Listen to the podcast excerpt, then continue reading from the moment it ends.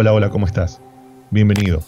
Esto es HDP, Hablemos de Política, el podcast donde semanalmente hablamos de temas relacionados a la política en los Estados Unidos. Mi nombre es Ariel Zimmerman, soy el conductor del programa. Y hoy te quiero contar una historia que me pasó hace algunos años, hace muchos años en realidad. Viví en Argentina, tenía creo que 20 años. Recuerdo que fui a, fui a, fui a una tienda, fui a comprar unas cosas, una tienda de tecnología era. No recuerdo bien qué sucedió, pero tengo en mi memoria que tuve un problema con, con el vendedor. Me vendió algo, no me gustó, fui y reclamé. Y recuerdo firmemente el mensaje cuando el día siguiente esta persona me llama y me dice, muy enojado, gritándome, me dice que me amenaza con que me va a hacer un juicio penal por lo que, por lo que yo hice con él. Yo tenía 20 años, era un niño, y la verdad que me asusté mucho porque me amenazó con que iba a ir a la cárcel, con que iba a tener este, con que iba a quedar en mi récord permanente. Y la verdad es que pensar, imaginarse uno en la cárcel le da miedo a cualquier persona. En ese momento tenía una amiga que hoy es abogada y en ese momento estaba estudiando derecho. Recuerdo que la llamé la llamé para preguntar este, qué podía hacer. Me acuerdo que con la calidez que se le corresponde para ella, se empezó a reír y me dice, no, no, no, no entendés nada. ¿De qué hablas? No, no entendés nada. Los juicios penales son el Estado contra las personas. Nadie te puede hacer un juicio penal a vos. Wow, bueno, ahí me tranquilizó bastante. Me dice, quizás te puedo hacer un juicio civil por algo, un comercial, si tenés un acuerdo comercial. Me dice, pero penal no. Pues, o sea, olvídate la cárcel, no vas a ir, de última, te puedo hacer, digamos. Me dice, pero de ninguna manera va a suceder, quédate muy tranquilo. Me lo dijo de otra forma, no me lo dijo así. Pero el punto es, y creo que lo interesante es que eh, uno se da cuenta en esos casos, o yo me doy cuenta en estos casos, el poco conocimiento que tengo sobre el derecho. Y quizás nos aplique a todos. Hay una frase, un concepto que me gusta mucho, que es, se dice que el derecho se presume conocido. ¿Qué quiere decir esto? Bueno, digamos que yo voy a una tienda, intento llevar algo sin pagar, me agarra la policía, me lleva, voy a un juez, y yo le puedo decir, no, señor juez, es que yo no sabía que robar estaba mal. Obviamente que más allá de reírse de mí, me va a decir, el, derecho se, se presume conocido. Sin embargo, ¿Cuántos de nosotros conocemos el derecho? ¿Cuántos de nosotros que somos inmigrantes llegamos a este país y nos ponemos a estudiar cuáles son nuestras, nuestras obligaciones y nuestros derechos? Yo no lo he hecho, por ejemplo. Quizás tendría que hacerlo, pero no lo he hecho. Y muchos de ustedes probablemente tienen lo mismo. Entonces, la idea del programa que vamos a hablar ahora es un poquito abrirnos la puerta a esto. Vamos a hablar con un abogado que nos va a contar un poquito cómo funciona el sistema judicial en este país, cuáles son las responsabilidades, cuáles son las, cómo se compara el sistema de acá con el sistema de Latinoamérica. Vamos a hablar un poquito de qué es un jurado. Vamos a hablar un poquito de cuál es la función de los jueces.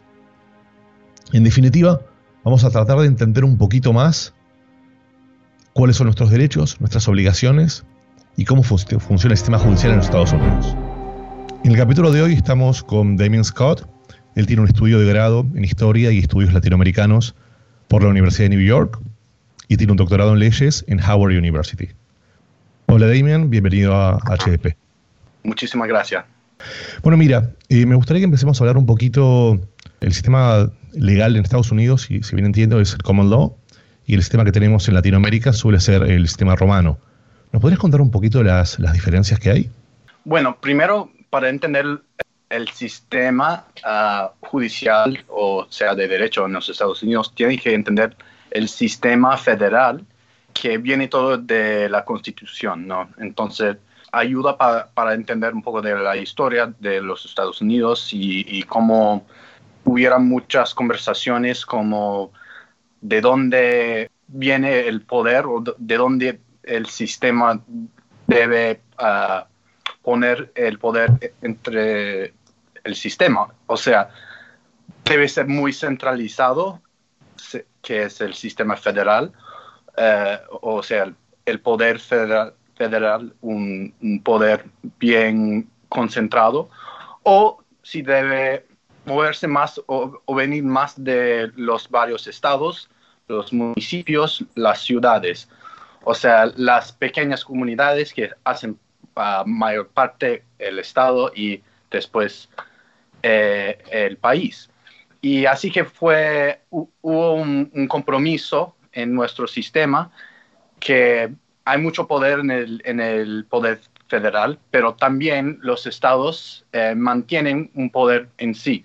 Entonces, es, es, eso se habla de la soberanía de, de, los estados. Además de eso, tiene, tiene que entender un poco más del, del sistema de common law que viene de, de Inglaterra y pasó por todo el mundo, por eh, la colonización ah, inglesa, y eh, bueno, los Estados Unidos no fue una excepción. Y ese sistema habla mucho más de, bueno, hay, hay, las reglas y hay unas leyes que, que quedan escritas y claras en los estatutos, por ejemplo, la, la legislación que viene del poder legislativo del Congreso, ¿no? Esa es la parte que veo más en común con los dos, que tienen unas reglas escritas. El código civil o penal o lo que sea en el sistema romano. Ah, lo, que, eh, lo que distingue más el sistema de common law es que hay muchas reglas que vienen de normas y prácticas pasadas por las cortes y otros foros y también las prácticas de cómo interactúan los, los abogados. El sistema common law es es adversarial, ¿no? Entonces, hay dos partidos siempre que tienen una disputa, que, que llegan a la corte para resolver ese problema. El código romano no funciona tanto en esa manera. Ok, podríamos decir, entonces, corregime si, si estoy equivocado, pero podríamos decir que el sistema romano está basado en una, en una constitución, en una ley escrita, que es una ley madre, y luego tienes las diferentes leyes específicas, pero está todo basado en, en esa constitución. Sin embargo, el sistema Common Law es como un poco más dinámico, está más basado en jurisprudencia, o sea, en fallos de jueces, que en una constitución eh, grande, ¿es correcto? Sí. Y mm, una de las cosas que, mm, que, creo que más nos interesan a quienes no conocemos tanto este sistema y lo vemos quizás en películas o cuando estamos acá lo, entendemos un poco en, la realidad, es el tema de, de los juicios por jurado. Que mm, hoy en, digamos, que casi todos los juicios acá, corregime si estoy equivocado, se, manejan por jurado. ¿Cómo funcionan estos? ¿Cómo funcionan los jurados? Bueno, eh, en la Constitución tiene un derecho de, un, un, procedimiento frente a un jurado, pero en realidad muchas veces no, no aparecen frente a un jurado. Por ejemplo, dos, dos, negocios, dos compañías que tienen una disputa, no, no usualmente concordan a no, no manifestar ese, ese derecho. Bueno, e, el, concepto es que si vas a estar juzgado, tiene que ser eh, parte del, o sea, la comunidad tiene que tener algo para decir sobre esa decisión. O sea, vas a ser juzgado frente a, una, a un grupo de, de sus pares, de, de uh, co-ciudadanos, de otros miembros de, de, la comunidad. Y a veces lo que pasa en, en California sea diferente de, lo que eh, la misma cosa uh, sería visto en Alabama, por ejemplo. Entonces, creo que un concepto importante es que el jurado refleja un poco la comunidad. Quizás es prejuicio, quizás es error mío, pero tiendo a pensar que un juicio por jurado, cuando la decisión va de un jurado y, son todos pares de quien está siendo acusado, pero a su vez son personas que quizás no han tenido el privilegio de estudiar, no, no tienen las herramientas que tienen quizás un juez, sea, sea más simple influenciar un jurado que a un, que, un doctor en leyes, que a un juez. Sí, bueno, por eso tienen, durante los procedimientos de la corte, van a haber muchas discusiones entre los abogados de los varios, eh, de los dos lados, muchas veces, por ejemplo, eh, más importante en los procedimientos criminales es como la, última decisión del, del, de que el jurado tiene que decidir y muchas veces la corte, o sea, el juez, tiene que trabajar mucho en, en, hacer una pregunta bien simple que concluya eh, el procedimiento y, tenga respuesta a la, a la, pregunta frente a la corte. Entiendo que mm, partiendo de la base que muchas de estas personas que son jurados, quizás, este, como decía antes, quizás no, no tienen el mismo nivel de estudios, la manera de, desarrollarlo es llevar el concepto de la forma más simple posible para que la decisión sea más fácil de tomar. ¿Sería así? Sí, bueno, es eh, muchas veces eh, hablan de si es una, un tema de facto o un, tema de, de, derecho. O sea, question of law o a question of fact. Lo que el jurado, el jurado realmente solo decide cuestiones sobre los hechos. Creo que él hizo eso en ese momento, sí o no. Usualmente esa es, eh, es, la cuestión de, hechos que el jurado puede decidir. Ahora, eh, ese acto es considerado un acto explícito bajo este estatuto.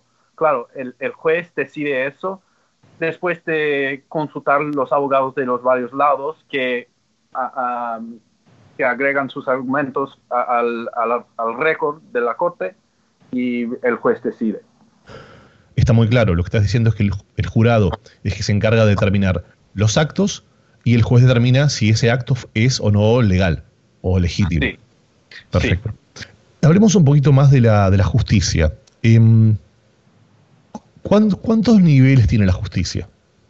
Es decir, a ver, te voy a dar un ejemplo que conozco en Latinoamérica. Tú me dices cómo funciona aquí. Latinoamérica, por general, tienes un, digamos, un juez de primera instancia, luego hay una segunda, hay una, segunda instancia que se llama la, es la Cámara, que suelen ser tres jueces quienes evalúan, esto es en Argentina, pero creo que en Latinoamérica sucede igual, y finalmente, en algunos casos se llega a la, a la Corte Suprema, que es un conjunto de jueces, creo que son siete o nueve, que tienen que fallar sobre esos casos. Evidentemente no todos los casos pueden subir, algunos suben, y los casos de la Corte Suprema son los que se utilizan luego como jurisprudencia para definir, definir todos los casos en adelante. ¿Aquí en Estados Unidos hay también tres niveles o hay más o menos? Sí. Ah, bueno, en, en de nuevo tenemos que hablar mucho del sistema federal eh, que está dividido entre los estados y el poder federal. Generalmente es igual en los dos, que tiene esos tres niveles. Primera eh, circunstancia, eh, la Cámara, que se llama Appellate Court o una corte apelada, y después la, Corte Suprema.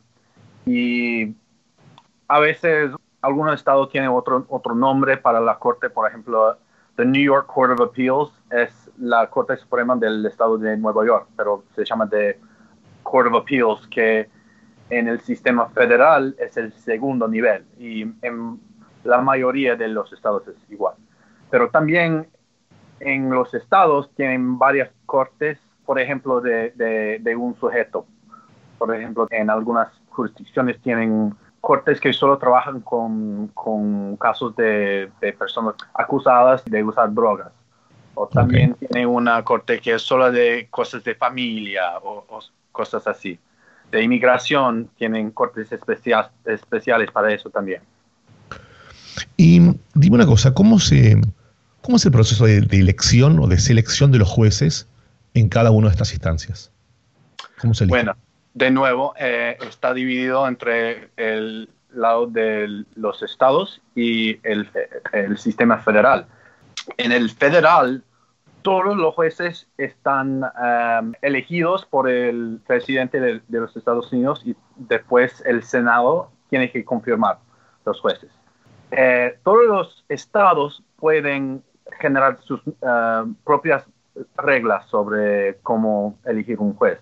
Entonces, en muchas, muchos estados y también creo que se puede ah, cambiar un poco dentro del Estado también, en, varias, varias capacidades.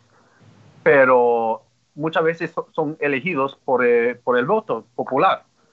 Es interesante, digamos, eh, porque no creo que eh, la Corte sea tan independiente cuando el juez sea elegido por el voto popular cada dos años. Por eso que los jueces federales son, trabajan en este puesto por vida. Eh, el concepto es que si, si cuando entras no sales por un político que no te gusta o te, no te gusta que votaste por una cosa que él no le gustaba, que él te va a remover y, poner a alguien que, eh, le apoye. Podríamos hablar mucho de eso, pero e, es, un, es una cosa interesante sobre ese sistema, o es un resultado interesante del sistema federal, ¿no? Sí, no, está muy bueno lo que dices porque mm, te iba a hacer una... A ver, lo que estás diciendo es que los jueces em, de primera instancia, los jueces eh, de cada estado, al ser elegidos, al ser electos, perdón, por el voto popular, evidentemente pueden tener algún tipo de influencia sobre, por, sobre el partido en el cual fueron impulsados. Es decir, quizás el, fallo que va a ser luego puede estar influenciado en, bueno, si a mí me, yo fui influenciado por, eh, perdón, fui votado por el Partido Demócrata, y bueno, y la mayoría que ganó el Partido Demócrata, bueno, voy a, voy a tratar de fallar a favor de los ideales o de los valores que este partido está representando, porque de esa forma me aseguro el futuro personal, profesional. Sí. Quería decir que el rol del, del juez en el sistema uh, de common law es muy importante que sea imparcial. Así que es un grande desafío si el juez es obviamente influenciado por algún partido o, movimiento político que, que, influencia sus decisiones en la corte que deben ser imparciales. Te escucho y estoy pensando en lo siguiente. En, por lo general, en, Latinoamérica, en las elecciones se suele votar a, presidente, obviamente, luego se suele votar a, los diputados y a los senadores, a los congresistas, en definitiva, a las personas que van a crear las leyes, pero en la mayor, en la mayor cantidad de los países, los jueces no son votados por no, no, son electos por voto directo de las personas, sino que suelen, suelen ser elegidos a través de otros sistemas. Y muchas veces son elegidos a través de la presentación de credenciales. Es decir, mi duda va por lo siguiente, cuando yo pienso en un congresista, en un congresista es una persona que, de una forma muy, muy simple, es, tiene que convencer al electorado en función de, bueno, yo, me, deben votar a mí porque por, por esta, esta razón, y tiene una gran parte de marketing, tiene una gran parte de capacidad de dialéctica, capacidad de comunicación, este, no sé, digamos, toda una serie de variables que quizás para una persona que van a ir a hablar al Congreso tienen un valor importante. Digamos, tú no quieres votar a alguien que no sepa hablar, tú no quieres votar a alguien que no sepa comunicar, pero un juez no debiera, ser, no debiera privilegiarse las credenciales profesionales, la capacidad de mm, su historia, su experiencia, su trabajo, que quizás no tiene por qué ser el mejor speaker, no tiene por qué ser la persona que quizás mejor da en cámara, no tiene por qué ser la persona más bonita,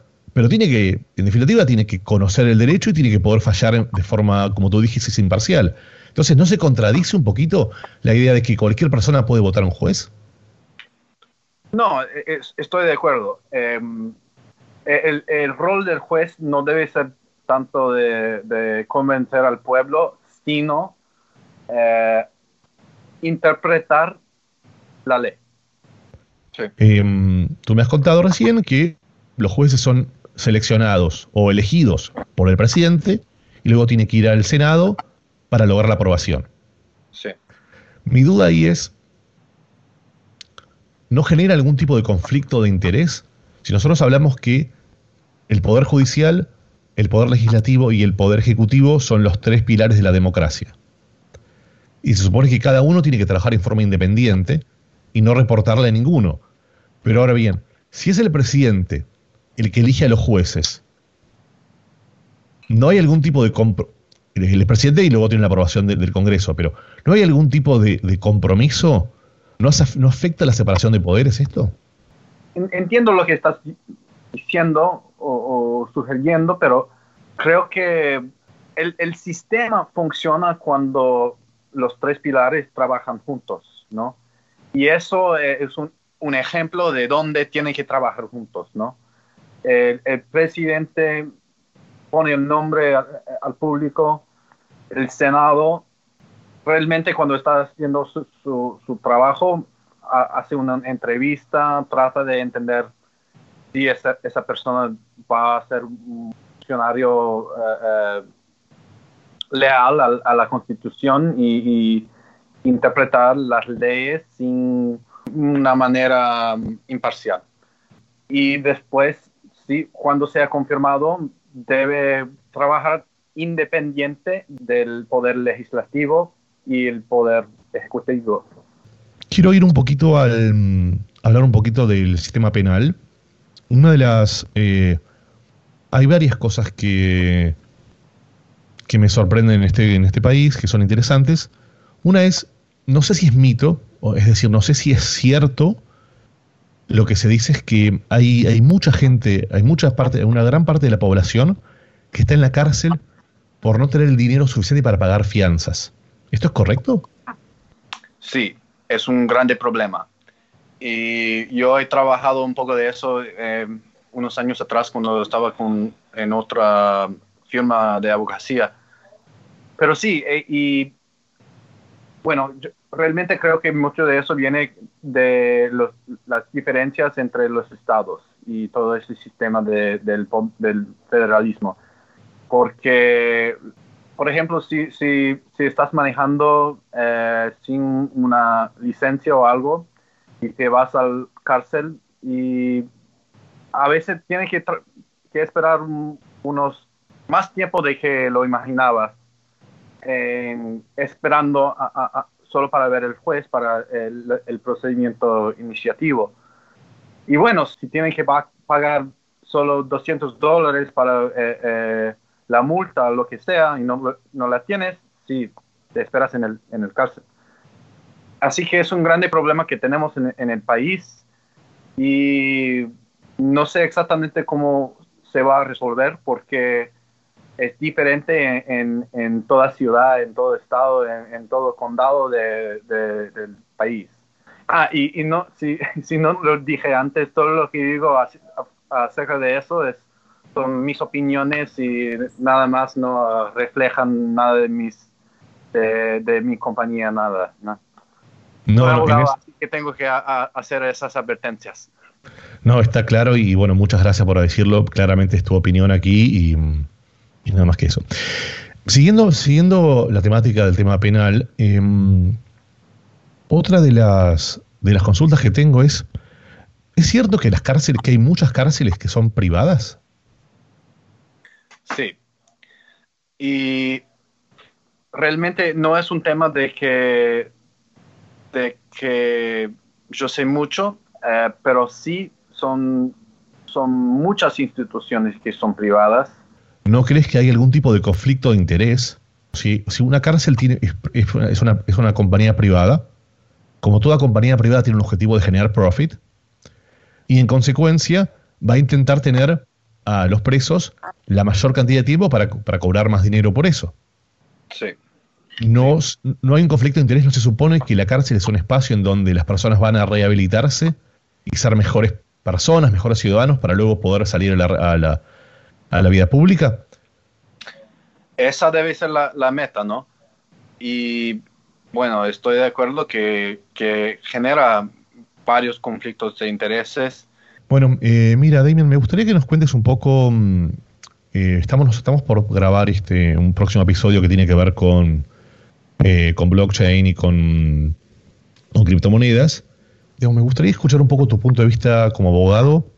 ¿Tú crees que mm, que el sistema legal de Estados Unidos está preparado para que estas tecnologías se vuelvan masivas? Tenemos ah, varios obstáculos para, para que estemos en, un ambiente ah, regulamentar que realmente apoye a estos proyectos. Pero todavía tengo esperanza de, que se mejore la situación, pero no sé si estás muy, eh, muy pendiente de lo que está pasando con, en, ese, en esa área, pero había un, caso, un, digamos, un decreto de un, juez eh, en el caso de Telegram, que realmente no, no es un buen señal para, para la, esa industria, pero vamos a ver. Lo que pasa es que las criptomonedas, digamos los, los tokens, es, ahora están eh, bajo el régimen de, de los títulos, de, eh, como bonos y, y eh, acciones. Y realmente son diferentes, ¿no? Em, un, token de, de una, mm. una, plataforma no es igual a una acción de, Coca-Cola o algo. Y dime una cosa, ¿por qué no es igual? Bueno, una acción tiene derechos que, que no tiene un token. Un token generalmente, vamos a hablar un poco de Ether. ETH, Dale. si conoces. Sí, sí. Bueno, bueno eh, tiene un valor determinado por el mercado igual a una acción, ¿no? Pero si no, no hay una entidad que todavía mantiene una relación al token igual a, la relación que la compañía tiene con la acción. Por ejemplo, si compras mil acciones de Microsoft y tal vez tienes, tienes eh, un por ciento de derecho de, ah, votar por los, los miembros de la consulta, del conjunta eh, de, la compañía. No tienes ningún derecho igual con un token, ¿no? Solo puedes vender o usar para, para el uso que para cual fue formado. Sí, no, no, ok, ahí, creo que explicaste una, diferencia interesante. Comprando acciones, tú eh, tienes derecho, al final estás comprando una parte de una compañía, digámoslo así, una parte indivisible de una compañía, y eventualmente si tienes muchas acciones, tienes más derecho, digamos, tienes derecho a asistir a una junta, digamos, a participar de eso. Por el otro caso, cuando estás comprando tokens, estás comprando básicamente dinero. Entonces no tienes ninguna injerencia sobre lo que hace la compañía que está detrás de eso. Quedó clarísimo. otro, otro ejemplo eh, con un bono. Si, si la compañía fallece, tienes el derecho de ser pagado por tu bono antes de que los accionistas reciben las inversiones de ellos. Entonces, un bono tiene ese, ese derecho, que no, no tiene nada que ver con lo que tiene un, tiene un token. ¿Cómo crees que va a impactar en el trabajo de los abogados en todo el desarrollo que está haciendo en términos de inteligencia artificial? Bueno, es una buena pregunta y realmente mm, creo que es bien difícil saber, ¿no? Lo que creo que va a cambiar eh, la manera en que hacemos el trabajo. Y realmente creo que puede ayudar mucho, como las búsquedas y cosas así, tratando de encontrar ejemplos de otros casos que ah, apoyan tu argumento, cosas así. Creo que va a ayudar mucho. Y también tal vez va, va a cambiar el sistema un poco porque los las grandes firmas no van a poder reinar los asociados, los abogados nuevos en hacer los trabajos aburridos, simples del, bajo nivel, van a ser hechos por, por esos algoritmos. Pero mucha gente va a querer una persona, un humano, ser parte de ese, ese proceso aunque no esté haciendo tanto que estaba haciendo antes, siempre los humanos eh, tenemos un, no sé, es parte de, la condición humana que, queremos tener esa interactuación entre personas. Ojalá que la economía desarrolle en una manera en que establece nuevos trabajos para otras personas que ni imaginaba ayer. No, no, está, está claro y sí, claramente la, discusión de cuál va a ser el impacto de la inteligencia artificial en todo lo que hacemos es este Es una pregunta a la cual aún no tenemos respuestas. Entonces, como para, cerrar, em, siempre me gusta cerrar con dos, dos consultas. La primera es, ¿cómo te informas? Leo lo más que puedo de, trato de buscar perspectivas nuevas o unas que muchas veces yo sé anteriormente que no, no, voy a concordar con, con las, las, opiniones de los otros, pero quiero entender cómo están pensando, cómo forman sus argumentos, si los argumentos son válidos.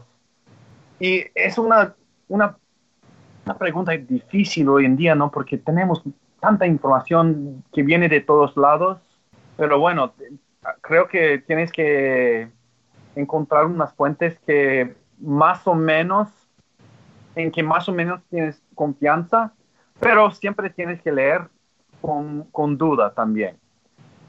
Con todo lo que está pasando en el mundo, eh, y yo, yo fui criado fuera de Washington, así que la política es, eh, Ah, nada en mi sangre, ¿sabes? Está claro, sí, sí.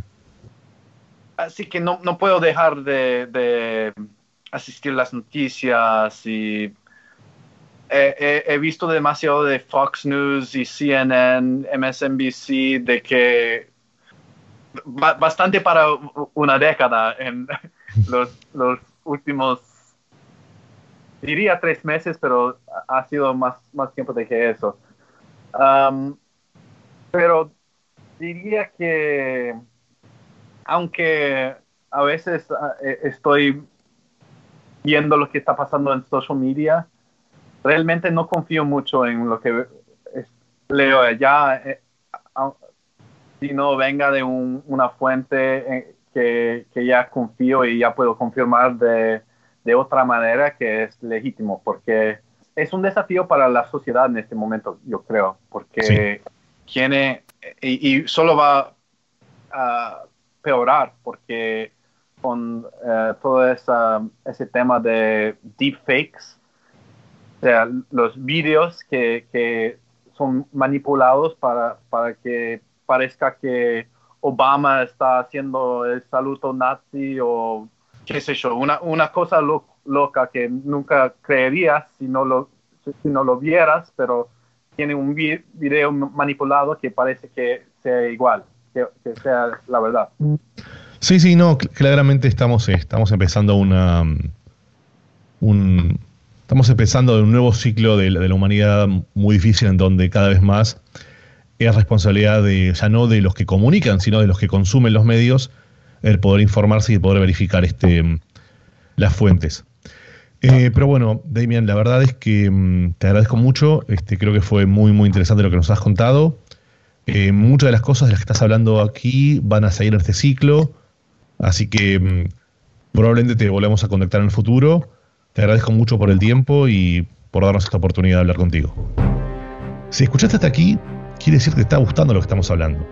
Entonces te pido que hables con tus amigos, lo compartas con tus familiares y por favor, no olvides suscribirte. Es muy importante para nosotros que te puedas suscribir en Spotify y hagas lo mismo en YouTube. Muchas gracias y hasta luego.